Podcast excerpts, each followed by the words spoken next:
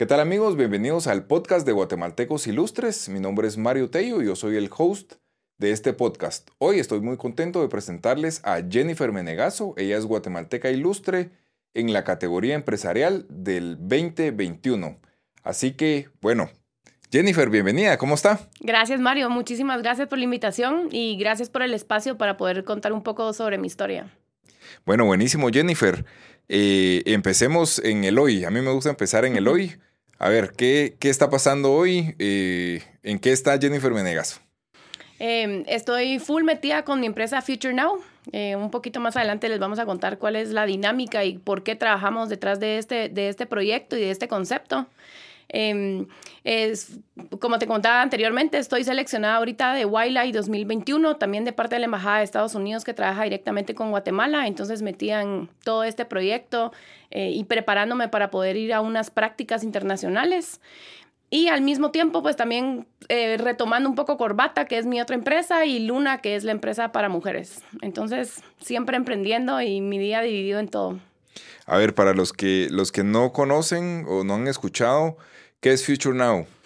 Eh, Future Now es, nace de la idea de un concepto, em, es un estilo de vida, es una revolución, es, es algo como holístico que junta eh, diferentes ideologías y al final nos basamos en la, en la filosofía de Zero Waste, que es eliminar el plástico de un solo uso en todo lo que tú consumís. Em, a partir de ahí, pues nacen estas dos tiendas físicas que tenemos ahorita. Y la idea es poder consumir productos locales, orgánicos, eh, sin plástico. Entonces tenemos toda esta sección de productos eh, comestibles, eh, granos, sales, azúcares, pastas, superfoods y diferentes snacks. Y tenemos toda la parte de productos sostenibles, ecológicos, para poder como reemplazar los productos que usamos diariamente, como son los hisopos, como son los cepillos de dientes, nuestro shampoo y diferentes productos que tenemos en las tiendas.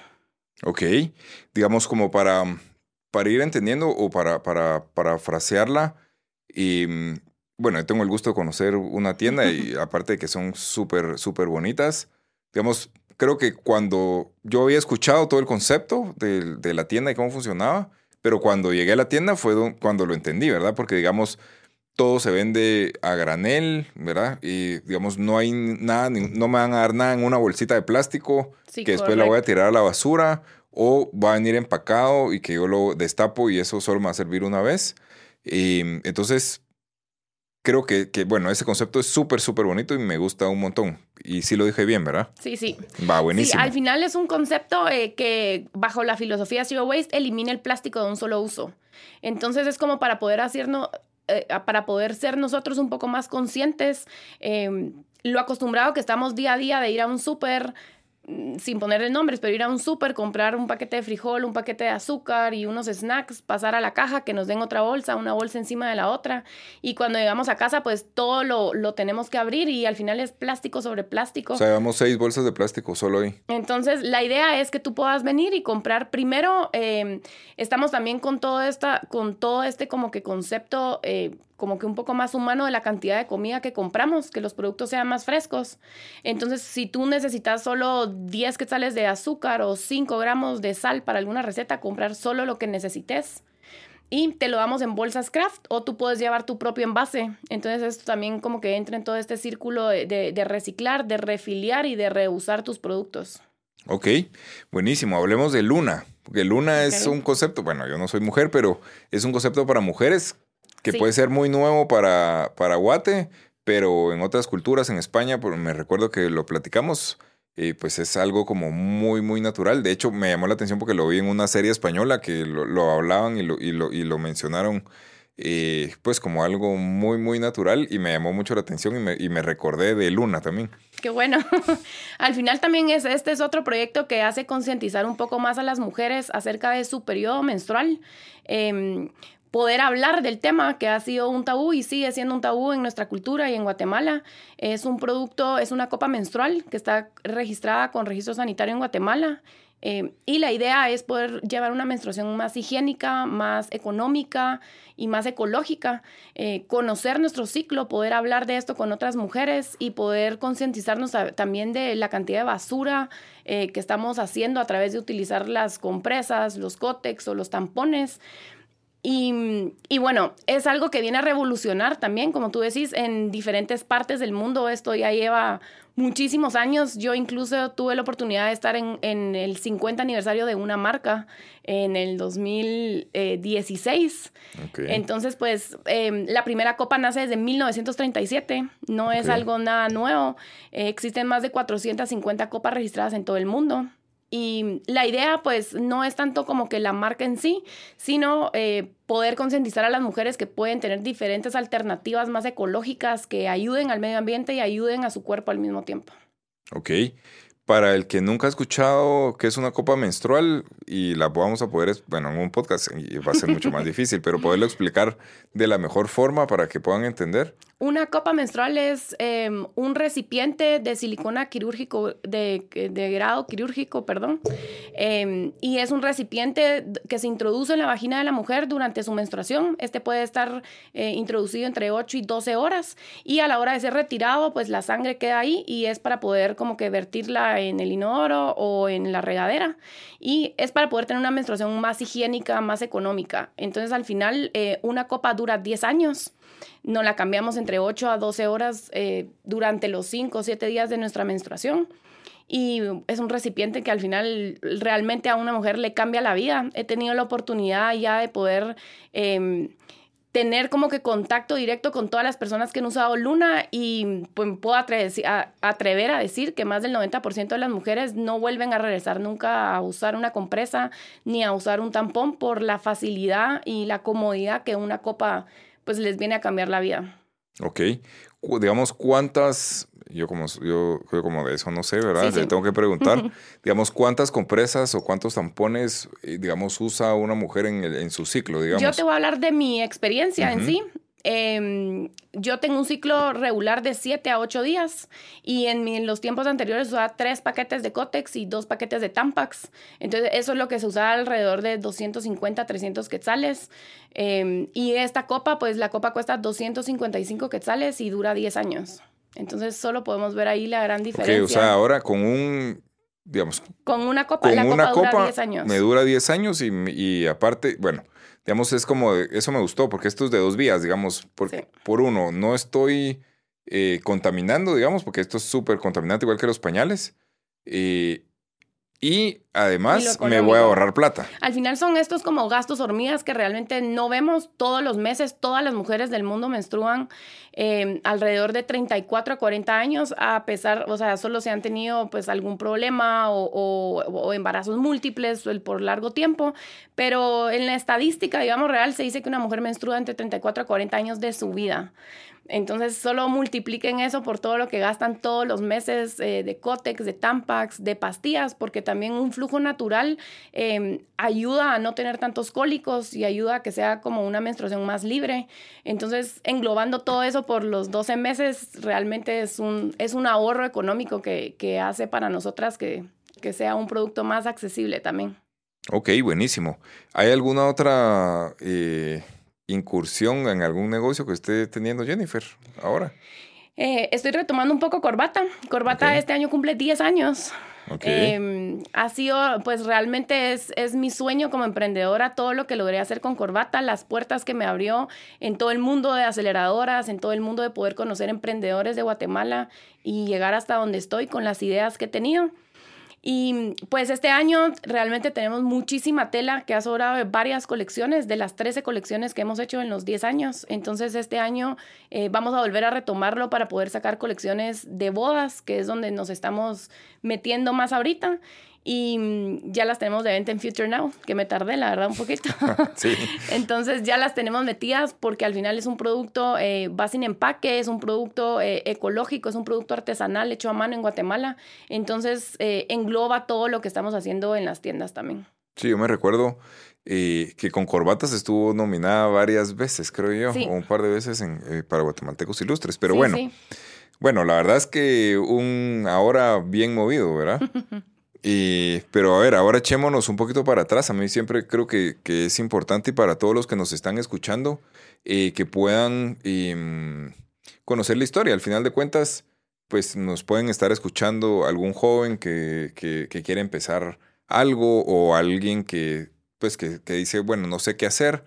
y, y que se den cuenta que, que, al final de cuentas Jennifer estuvo en la situación de muchos eh, y al final de cuentas pues el, el, digamos el espíritu también de este podcast es poder inspirar a otros, ¿no? Entonces creo que la historia eh, puede inspirar a muchos y, y, y, a ver, conozcamos el, el recorrido de Jennifer.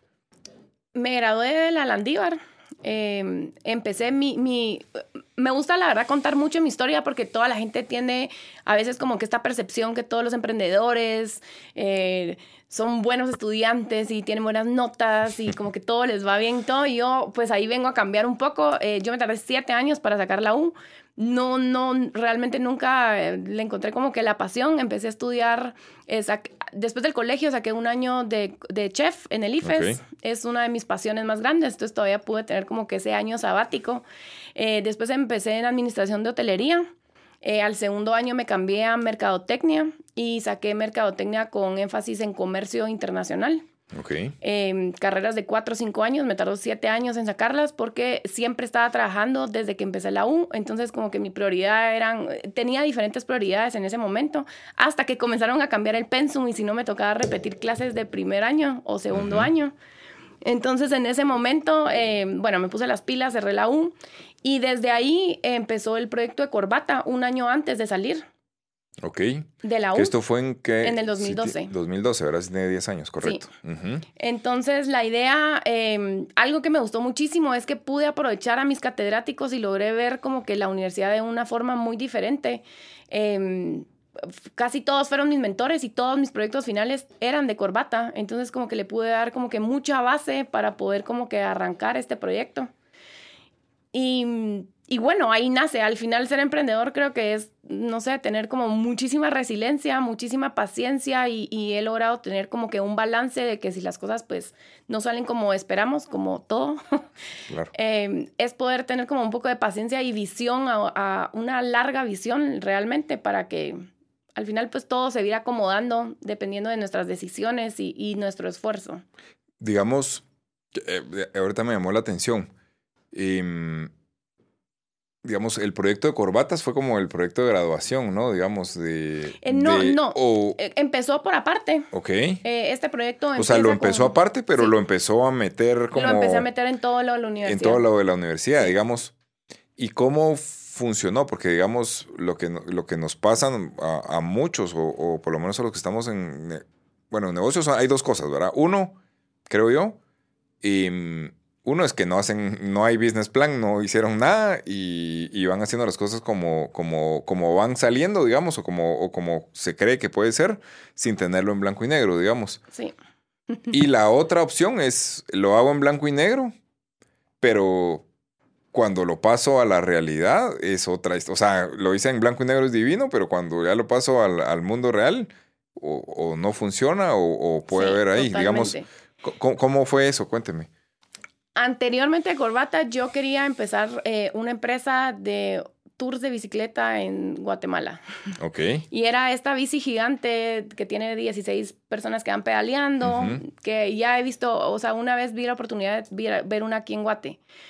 Y ese proyecto lo empecé cuando estaba en la U, lo empecé de la forma correcta, como dicen los libros, hacer el business plan, abrí una sociedad anónima, Ok. eh, patenté, hice todo y a la hora de la hora nunca se pudo hacer. Entonces, Ok. mm, al final, pues pasé casi cinco años para tratar de cerrar una sociedad anónima. eh, como que la inversión fue tan alta para, como tú decís, se hizo como de la forma que te enseñan o de la forma correcta y Ujú. nunca se llevó a cabo. Entonces Corbata vino a revolucionar y lo hizo todo exactamente al, Al revés. revés. Eh, cero business plan, cero plan, hasta el tercer año que vi que, que realmente podía eh, llegar a ser una empresa y ya no era un hobby, sino ya era algo más rentable. Eh, se patentó, se sacó licencias, o sea, como que hasta después que yo ya estaba segura, fue que lo hice y realmente así he sido con estas empresas. Em, O sea, cambió el formato, digamos. A Sí. ver, ¿qué pasó con las bicicletas? ¿Por qué no funcionaron? no me las aceptaron en la MUNI. Ok, no podían, no podían transitar, digamos. No, no sabían ni qué era. Cuando enseñé videos, cuando enseñé, era como, no, esto no se puede hacer aquí en Guatemala. Ok. Entonces no, no era factible poder meterlas. Y ahí e, ese era mi único tope, o sea, no podía hacer nada más, como que estaba totalmente fuera de mi control, no la iba a traer y, ponerla en mi condominio, por ejemplo. Okay. Entonces, ahí, ahí se cerró, ahí murió esa idea, fue, fue rápida, fueron como ocho meses realmente entre reuniones, entre poder sacar todo, y solo no pasó. Ok, buenísimo, un permiso, digamos. Sí. Eso fue lo, lo que la detuvo. Y de ahí, todo el resto nos la, nos la vamos a se la, se la aventó sin plan, sin, y, pero sin ni siquiera sin sociedad ni nada. O las fue metiendo en otra sociedad que ya tenía. Hice una, no, eh, ahora yo realmente trabajo con empresas individuales. Hay personas que están en contra y a favor y muchos. Eh, yo realmente trabajo con una empresa individual hasta que cumpla cinco años. Esa es como mi visión. Eh, realmente Guatemala pues no tenemos mucha ayuda en toda esa parte legal, en estas patentes de emprendedores. Nunca he podido sacar una todos sabemos que las sociedades anónimas, pues no solo el capital, sino lo que conlleva llevar una sociedad anónima en partes contables y todo es muy elevada para un proyecto que está empezando.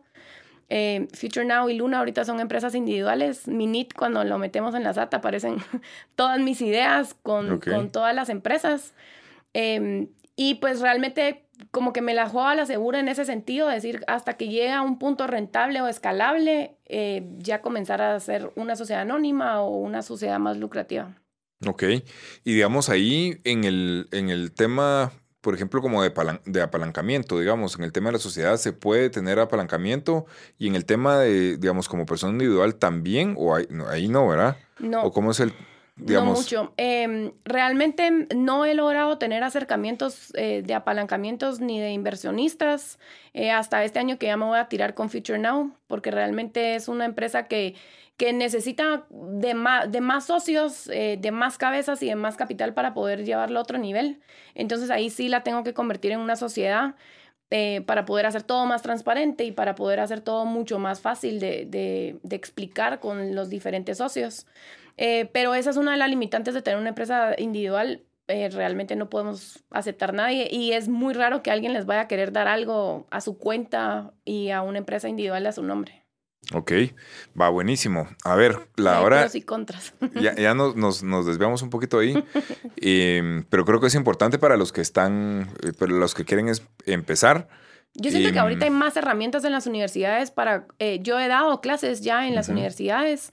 Eh, y somos varios emprendedores que estamos dando las clases. Entonces, como que ayudamos muchísimo a, dar diferentes pasos y diferentes herramientas. Eh, y hay mucho más conocimiento de qué se puede hacer y, con qué ideas poder comenzar. Sí, yo creo, eh, pero esa es, es mi, eh, digamos, mi percepción personal, digamos. Y es sí tratar de hacerlo todo como con una base legal, digamos, cualquier negocio que no va a empezar, pues por supuesto va a probarlo antes y ver si realmente, pero digamos sí tener, o por lo menos como persona individual o como, eh, como sociedad, porque al final de cuentas... Pedir facturas. Ajá, pues, poder dar una factura, eh, ahora el cobro con tarjeta, aunque no sé qué tanto, qué tanto sea, pero... Em, pero por ahí, digamos, yo creo que eso es importante porque al final de cuentas también, eh, también después hay una trazabilidad para poder, para poder crecer. Pero bueno, em, nos desviamos un poquito de la historia. Em, bueno, va a la universidad, empieza corbatas. Universidad, corbata y a través de corbatas, eh, a partir del tercer año comienzo a aplicar a estas aceleradoras incubadoras que al final son apalancamientos y son hay grupos, hay mentores, hay tours em, donde uno aplica dependiendo de la categoría. Yo en todo esto estaba aplicando en todas las categorías que era ethical fashion, eh, que era todo lo que conlleva con moda sostenible. Entonces mi producto en sí entraba en todas las categorías. Eh, por ser de Guatemala, por ser mujer, por ser una empresa liderada por una mujer, eh, por trabajar con diferentes comunidades, por hacer producto hecho a mano. Entonces apliqué a estas aceleradoras. La primera fue en México.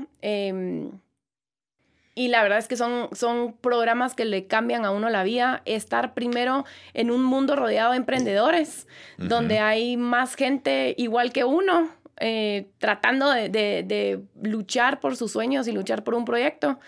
Y estos proyectos, pues al final uno tiene que ser como de muy mente abierta, de poder darle todas las cartas y toda la información de su empresa a estos mentores para que ellos realmente puedan meterse y decir qué es lo que uno está haciendo bien, mal, qué debería de mejorar o qué otros mentores deberían necesitar uno para poder hacer las cosas. Em, y rápido y corto, pues eh, soy aceptada en ocho diferentes aceleradoras en todo el mundo. Estuve en Silicon Valley, estuve en Suecia, estuve en Nicaragua, en México, en Costa Rica, en Guatemala también, eh, la de Multiverse y la de Tecnoserve que son empresas que los ayudan a uno para, Tecnoserve nos ayudó para poder identificar el cliente y nuestro segmento, eh, Multiverse para poder comenzar a ver si la hacíamos o no una sociedad anónima. Y la verdad es que ahí entré en todo Estamos este hablando mundo. corbatas. Sí. Solo corbatas, Sí, ok. ahí estoy en corbata. Ok. Em, y de ahí, bueno, corbata. Y de ahí me voy a sacar una maestría de emprendimiento e innovación. Eh, aplico para la beca de Guatefuturo. Ok. Em, y con mi esposo, pues nos dan a la beca a los dos. Él va para otra, para una maestría de Big Data y Analytics. Y yo voy para emprendimiento e innovación. Entonces nos vamos a vivir a Barcelona año y medio. Y estando allá, eh, miro todo este concepto de, zero waste, que realmente no tenía, no había tenido ningún acercamiento de primera mano con esta filosofía. Eh, miro todas estas tiendas, miro el concepto, miro de los productos local, kilómetro cero, eh, de las entregas en bicicleta, de poder comprar el producto nada más de lo que uno quería, o sea, solo como para probar. Eh, de poder comprar vino, de poder refiliar, de poder como que comenzar a, a meterse en todo este mundo y, y, una cosa va llevando a otra.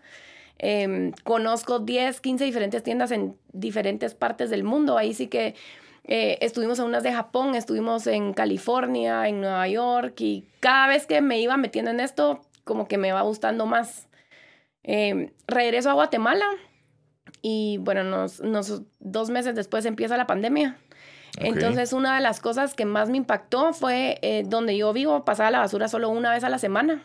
Y cuando miraba no solo el desperdicio que hacíamos nosotros en casa, sino la cantidad de basura que sacaba toda la gente y era algo así a la vez que era impresionante. Montañas de montañas. Ese fue lo primero que me hizo como cambiar el chip de decir, bueno, al menos en casa vamos a, a comenzar a cambiar esto.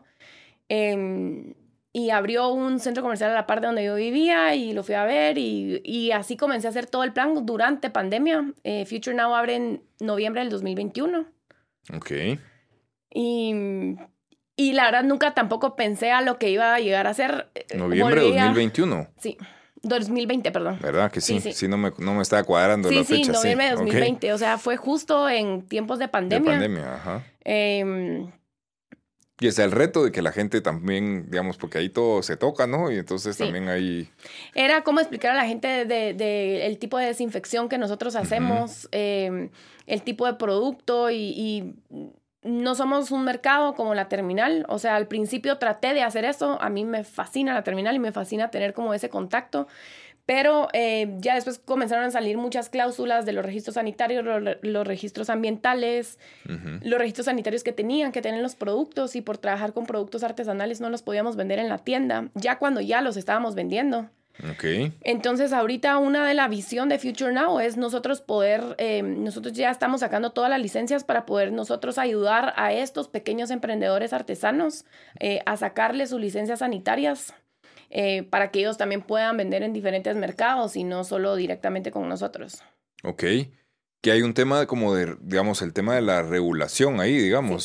Sí. Que también era algo que, que, Guatemala no tenía ni idea, o sea, no, no de, había algo de esta escrito, regulación, ni, ajá. ni lo teníamos, entonces como que estamos rompiendo esas barreras. Y bueno, al final pues se han portado buena onda en el sentido de ayudarnos a decir, esto va a ser de esta forma, pero les vamos a dar este tiempo para poder para poder que ustedes cambien o para que las etiquetas tienen que tener fecha de vencimiento, tienen que tener registro sanitario. Nosotros tenemos que tener registro sanitario impreso de todas las de, de todos los productos que entramos. Uh -huh. Entonces como que tuvimos que, o sea, la verdad es que me, me, da mucha risa porque tampoco hice un business plan cuando empecé con este proyecto. Ok. Eh, y en mi cabeza estaba como la tiendita que vi en Barcelona, que estaba abajo de mi casa y uh -huh. algo como más chiquito. Eh, Ahorita tenemos 196 proveedores, entonces ya no es nada chiquito. Eh, tenemos más de 325 productos y mm, todo lo que conlleva organizar ese tipo de empresa, productos, productos perecederos, la entrega, eh, ha sido, la verdad es que un, camino así irreconocido todavía. Ok, porque me llama la, digamos, yo, yo a veces soy, o me pongo un poquito digamos, digamos, como ver los dos escenarios, ¿no? Digamos, eh, como yo soy una tienda y lo estoy vendiendo, digamos, yo tengo que sacar todos estos registros y todo, y todo este tema. Pero por el otro lado tenemos, digamos, la terminal que ahí puedo comprar lo que yo quiera y no tiene registros de absolutamente nada, digamos. Ellos tienen como ese permiso por estar ya en un, en un mercado, un, digamos. un permiso que no necesita, o sea, son productos locales frescos eh, de venta en el mercado, sin necesitar, pero en ese espacio específico. Después, en cualquier tienda física, eh, necesitas que un producto tenga que tener registro sanitario y es bien difícil que una empresa, lo que nosotros queremos hacer, le saque el registro sanitario a, una, a un producto. Okay. Entonces, es uno de los retos que estamos tratando de hacer. Em, y al mismo tiempo con los proveedores también nos costó bastante, uno, que entendieran el concepto y que se adaptaran a vendernos ellos ahora en esta forma de granel. Eh, por ejemplo, uno de los aliados que más nos ha ayudado, digamos, Bancitos. Eh, Bancitos, si no han visto, ellos venden todo, eh, como que en sus paquetitos, en todo en chiquito, ya todo viene plasticado y ellos, el producto se saca el registro sanitario de esa forma. Entonces nosotros tenemos unas bolsas herméticas que guardan el productito y nosotros estas son las bolsas que les damos a los proveedores para que ellos ahí nos hagan el refill y nos manden la cantidad que pedimos. Y, y ha sido como como todo este rollo de que ellos también se adapten a esta nueva forma de, venta de su parte. Una vez pedimos con unos, con unos dulces que una vez tuvieron, solo una vez estuvieron, pedimos 10 libras y nos llevaron casi 100 bolsas de plástico, todas en sus bolsitas pues, chiquitas. Pues. Y tampoco es nuestra parte eh, comprar algo de plástico y meterlo en el y ponerlo porque no tendría sentido. Exacto. Entonces, eh, pues nos ha tocado ir viendo proveedores, nos ha tocado ir viendo productos. Eh, y ahí, ahí vamos en la, en la marcha. Ok. Y, mm, bueno, digamos, esta es como la, historia de, Future Now, dónde nace la idea y mm, qué barreras ha tenido para ponerla. Tienen hoy dos tiendas, ¿verdad? Sí. Buenísimo. Eh, ya cambiamos una eh, por ubicación. Teníamos una ubicada en Santa Rosalía eh, y a partir de febrero la pasamos para Escala. Eh, tienen muchísimo más movimiento, eh, la gente, estamos agarrando al nicho de mercado de, carretera El Salvador, es toda la gente que va subiendo eh, y hemos tenido muy buena aceptación de, la tienda y los productos. Ok, bueno, hablemos ahora de la historia de Luna. Luna, pues en una de las aceleradoras de corbata me mandan a Suecia por seis semanas. Em, se me olvida por completo que me viene mi periodo en ese tiempo. Entonces voy a una farmacia y no habían Cotex, no habían Tampax, o sea, era algo así. No, no, simplemente no habían. Había unos Tampax que no tenían como los dispensers de plástico, eh, que en ese momento no sabía ni qué, qué, cómo era todo ese rollo. Y algo que siempre me impacta es este señor como de 60, 70 años que me explica qué es una copa menstrual, cómo introducirla, qué talla comprar y, y, es algo que me cambió como muchísimo la percepción. Me acuerdo re bien de mandarle la foto a mis amigas, yo miren esta cosa, o sea, y desde ahí me cambió completamente el chip, fue súper cómodo para mí. Em, y cuando estuve en Barcelona, pues uno de mis proyectos finales con una amiga de Paraguay eh, empieza Luna. Entonces, eh, hacemos una investigación de mercado, pedimos más de 40 copas de todas las partes del mundo para poder ver su empaque, para poder ver la presentación, para poder probar. Y con todas mis amigas del máster, que al final eran, eh, era un grupo de Latinoamérica, eh, y algunas europeas, comenzamos a hacer como que diferentes focus group y comenzar a probar el producto. Y cuando vengo aquí a Guatemala, pues con mi hermana la queremos arrancar ya como un producto nacional. Em, empiezo a ver qué es lo que se necesita para poder traerlo y otro rollo porque tampoco existe el producto. Claro, no existe, no hay regulación. ni siquiera existe el arancel. Entonces, ni siquiera para poder importarlo podíamos entrar el producto. Em, nos tardamos casi nueve meses para poder sacar el registro sanitario, porque era el primer registro sanitario que se sacaba de este tipo de productos, aunque ya hay copas que se venden aquí en Guatemala, pero em, se venden en páginas de internet o se venden... Nosotros nuestra meta era venderlas en farmacias, poder venderlas en farmacias y pues próximamente esperamos eh, en, en centros y supermercados. Y ellos nos pedían un registro sanitario. Entonces, por eso empieza todo el trámite del registro sanitario. Eh, se logra y, bueno, ahorita es la primera copa con registro sanitario en Guatemala. Hemos sido aceptados ya en dos aceleradoras, en una de México y una de Costa Rica, que nos están ayudando a como ver cómo poder contar un poco más del producto eh, y poder como que llevarlo al nivel que tienen las otras copas en, en todo el mundo. Ok, perfecto. Bueno, buenísimo. Cerrando, sí, cerrando un poco la historia. Y, mm, antes, antes de empezar, y, lo ha mencionado un par de veces, el tema de las aceleradoras, que yo creo que eso, es importantísimo. No muchos eh, saben cómo funciona. Eh, precisamente estábamos hablando antes eh, y me dice tal vez lo más valioso de Corbata fue el entender ese ecosistema de, las aceleradoras. Entonces, para los que nos escuchan, cuéntenos, uno, qué es una aceleradora, eh, cómo funcionan, eh, digamos, qué hay que hacer. Eh, para, para, entrar, digamos. Ok. Em, de mi experiencia te cuento, existen aceleradoras e incubadoras. son programas con mentores internacionales eh, que te dan, hay unos que son programas, digamos, de una semana, que te mandan a algún lugar y toda esa semana trabajas en tu proyecto, como que si fuera un MBA específicamente para tu proyecto. Se revisa y una radiografía completa del proyecto, em, ves cuáles son tus debilidades en ese momento y hay mentores de diferentes partes del mundo y con diferentes eh, industrias que se van metiendo en tu negocio y te van guiando y te van diciendo qué podrías hacer o qué harían ellos en, en, en este particular momento, por ejemplo. Em, no, la verdad es que no me acuerdo cómo llegué al, primero. Eh, lo que te contaba, que una vez entras a uno, vas pasando ya a otros. Aquí en Guatemala, pues está Multiverse y Tecnoserve, em, que realmente son aliados donde uno siempre tienen creo que dos o una convocatoria al año. En sus redes sociales pueden encontrar, uno llena un formulario y siempre hay para etapas que están iniciando que no tienen ninguna venta y para etapas tempranas de 0 a 3 años y para etapas de 3 años para arriba. Entonces es como primero saber en qué categoría estar, en qué industria estar y qué es lo que uno le quiere sacar como que provecho. O sea, yo quiero subir mis ventas, quiero que más gente me conozca, no sé quién es mi público, eh, no sé cómo vender en redes. Entonces, hay diferentes aceleradoras como para cada, para cada nicho y para cada problema. Digamos, como para entender qué debería, o sea, o cuál, em, vamos a ver cómo, cómo, cómo leerme la pregunta.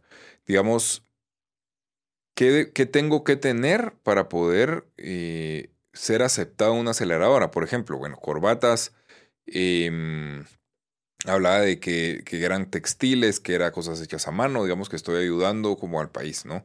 El tema de Future Now es el Zero Waste. Em, igualmente, digamos, la COP tiene como cierto propósito, digamos, o sea, hay algo además. Casi todas las aceleradoras son de impacto social. Ok. Entonces, al menos yo la, todas las que he aplicado, y cuando te digo, he sido aceptado en 8 de Corbata, en 2 de Luna y en 2 de Future Now, eh, y he sido deseleccionada en 70, porque he llenado formularios en todos lados y no aplico en muchísimas categorías y no aplico a veces por a la hora de su selección. Si alguien tiene la idea de decir, digamos, estoy hablando, eh, pues pensando en voz alta, pero porque estoy pensando en los que nos puedan estar escuchando. Digamos, yo estoy poniendo un restaurante. Ok. Sí. ¿Puedo buscar una aceleradora? Sí. Sí. Todas las industrias tienen aceleradoras, incubadoras. Yo miraría primer paso eh, por Guate. Eh, digamos, Multiverse es una, es, al final ellos tienen contactos eh, también internacionales. Entonces, Multiverse y Technoserve, no sé si existe otra. Realmente aquí en Guate esas son las que yo tuve acercamiento directo con ellos y fui parte de sus programas. Eh, y ya después de ellos, pues comenzar que ellos los ayuden a ustedes a categorizarse y saber en qué industria y bajo qué modelo quieren seguir para ver cómo seguir buscando nuevas oportunidades. Em, ahorita en Future Now estamos seleccionados en la de Wildlife, que es la del, del 2021, que es parte de la Embajada de Estados Unidos. Ellos abren un link en sus redes sociales, que fue donde, donde apliqué. Em, son formularios largos, pero al final va categorizando uno qué es lo que quiere hacer y todo, y ya después va pasando como por las etapas si es o no seleccionado. Cuando uno no es seleccionado, también le van diciendo por qué. Entonces ahí puede ir uno aprendiendo a decir, ah, va, no estoy en la categoría correcta, me hace falta esto, me hace falta más ventas, me hace falta más, como que uno puede ir buscando. Ok. Podemos decir que el, el, el bottom line es, hay que hacer el deber. Y tener las ganas Totalmente. O sea, porque al final de cuentas, si yo veo un 10 hojas de formulario, es como, como aplicar a una beca, como, digamos, si, si tengo que hacer, realmente tengo que hacer el deber completo y, y, buscar y llenar toda esta información. Y lo que te contaba ahorita, digamos, el de desafío BI, eh, nosotros también, yo lo vi en una valla cuando iba manejando y desafío BI para emprendedores y dije, bueno a ver qué es y a la hora es cosas que uno puede aplicar. Estaba en la industria de alimentación, estaba en una industria de turismo. Em, y ahorita pues fuimos 36 seleccionados como en, esta ronda ya de pitches. Entonces las oportunidades están ahí por todos lados. Es de tener que tener las ganas de poder buscar y, trabajar, llenar formularios. Porque hay que... Bueno, eh, yo, hay dos formas, ¿verdad? O hay que buscarlas o de repente llegan y hay que agarrarlas, ¿no? Sí, las dos siempre. Va, buenísimo. Bueno, ya para, para ir cerrando, Jennifer, em, digamos, ¿qué, qué, qué le podemos decir al, al emprendedor eh, que está empezando, digamos? Porque, digamos, eh, digámoslo en dos, digamos, yo creo que, que es que súper importante. Uno, para el que tiene la idea, que creo que son los más, ¿verdad? Eh, que tienen la idea y que quieren empezar algo. Digamos, ¿qué, qué, cuál es el consejo de Jennifer? Yo les diría que se enamoren primero como de la idea. O sea, cuando es ese enamoramiento, eh, uno busca más ideas, buscar no tanto competencia como ver qué más está haciendo la gente, sino buscar qué está pasando en otros países de la idea que nosotros tenemos. Como no quedarnos, eh, siempre lo vamos a tener que tropicalizar y todo, y, y es muy raro que alguien esté inventando algo nuevo en sí sino enamorarnos más de la idea y realmente buscar, ahora pues es súper fácil buscar en cualquiera de las redes sociales, poner, si estamos buscando copa menstrual, poner copa menstrual y ver qué están haciendo las copas menstruales del mundo, cómo le están hablando a su gente, qué dice la gente de las copas menstruales, por ejemplo. Entonces para mí siempre es ese como entrarle desde el corazón primero. Ok, hacer el deber. Sí.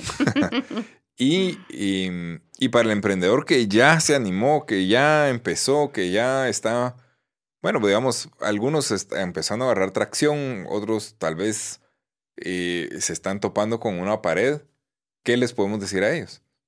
Em, es algo que yo me lo digo siempre a mí misma de, decir no te es por vencida. O sea, al final, ¿cuál es la meta?